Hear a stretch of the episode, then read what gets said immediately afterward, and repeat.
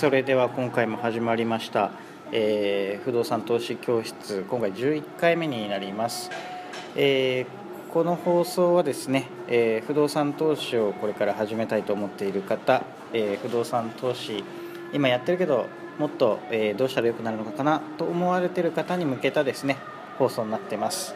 今回もですね不動産投資家の星さんにお越しいただいていろいろお話を伺っていこうと思います。ではよろしくお願いいたします。よろしくお願いします。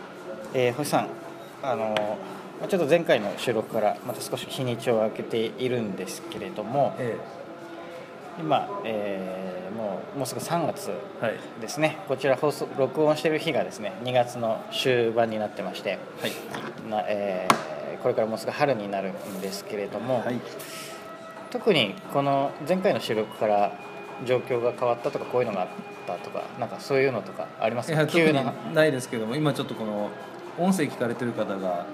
どこで録音してるんだろうっていうのがすごい気になってんじゃないのかなと思って、そうバッですね。クグラウンドミュージックは明らかに異国の音楽なので、今日はですね今日はですねとある事情でいつも収録に使わせていただいているお店がですねあの使えませんでしたので、まあ、異国情緒あふれるインド料理屋さんでの収録になっております。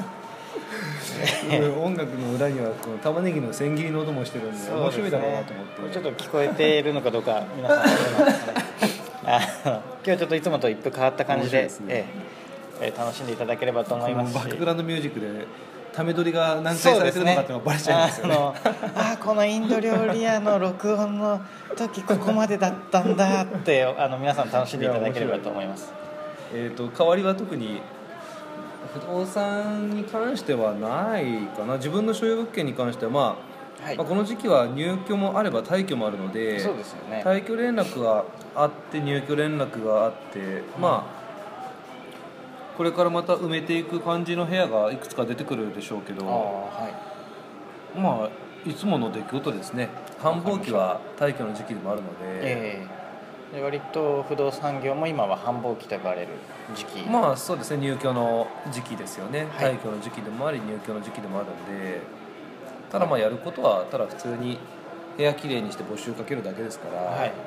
別にそんなにこう大げさな仕事をする必要ではないのでまあ、そういうふうな意味においてはあんまりその大きな変化がない日々かなっていうふうな感じはしますね。なるほど。でちょっといくつかお問い合わせがあった中で今の話でかあの、はい。質問させていただきたいんですが、はい、あの不動産の管理って自分でできるんですかっていう質問が来てまして。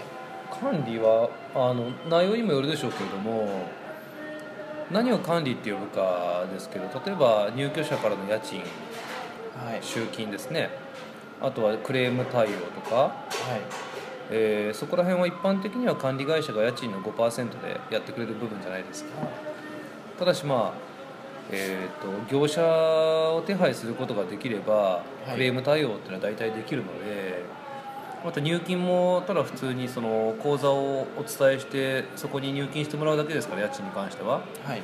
だからそれほど難しいことではないですよね。なるほど、なのでクレームが例えば1日10回20回とかって上がってくればはあのサラリーマンされてる方だったら支障普通の仕事の支障になってしまうとは思うんですけども、いえ。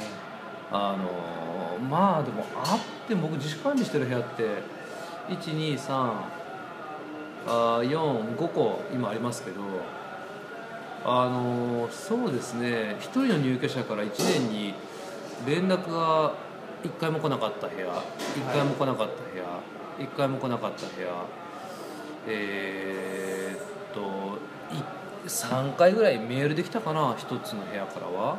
えはい。だから合計して鳴らすと1年の連絡って多分1部屋につき2回あるかどうかですね。はあ。メールで今はやっちゃうし電話でも対応できるので。で現場に実際行く時もあれば行かなかったとしてもその大工さんに行ってくださいっていうのをお願いしたりとかはい。すればできちゃうのでそんなにまあ難しいことはないですよ。なるほど。えまあその5%を取るか、まあ、ご自身で管理をされるか、え実際に例えばその退去しますとかこれから入居の募集をしますっていうのもご自身でされたり。あ退去立ち会いはえーっと退去立ち会いに関しては自分の物件でしたことはあったかな。でもちょっと記憶ないですけど、すえー、と3月に1個退去もう決まってるんで、はい。そのきゃ退去立ち会いの予定は一つありますね。入居に関しても不動産屋に声掛けする程度なので、はい。自分でその営業をかけるっていうのは不動産屋に声掛けすることが営業をするっていうことぐらいですよね今逆に星さんの扱ってらっしゃる物件で、ええ。管理を任せてる物件っていうのもある。あ自分の持ってる物件でですよね、はい。もちろん任せてる物件ありますよ。てかほとんど任せてますね。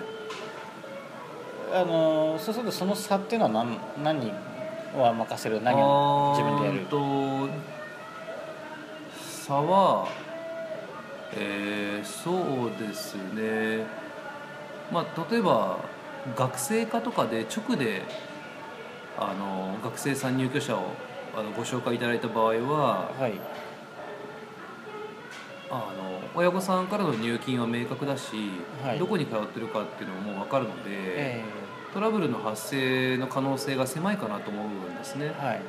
で不動産屋を通してない形のそれは募集になってるもんですから学生課から直なんで、ええ。そういう時は自分で管理しちゃってるのがありますよね、逆に例えば不動産経由で入居が決まったものとかはもう任しちゃったりしてる、えうん、基本的に彼らは入居を決めたら管理もやっぱ従うので管理料だって毎月5%ずっともらえるわけじゃないですか、大きいですよね、うん、5万円の家賃だったらいくらだ？2500円ですか？午後あそうですね。25、実際にどれぐらい管理をするのかってわからないですほけど。とんど手間かからないですから。で252万2500円。年間だったら3万円ですか。そうですね。ほぼ何もせずに入ってくるわけですからやっぱり管理料は欲しいわけですよね彼らは、だから不動産屋は入居付けした後にはずっと管理しますよ基本的には、で管理会社ってすげえ儲かるシステムだなと思いますからねやっああなるほど、ぱり、うん。クレームの割には入ってくるお金がやっぱり多いと思うので、え管理はいいですよ本当に。えわかりました。えー、そしたらですね、はい今回あっという間にもあお時間ですか。うそうですね。はい。になりましたので今日は管理についてですね聞いてみました。じゃあまたあの星さん、えー次回もよろしくお願いし次ます。回また同じ音楽がバックグラウンドミュージックそうですね。まあそこは あのまたよろしくお願いします。じゃあ今日もありがとうございました。はい失礼します。はい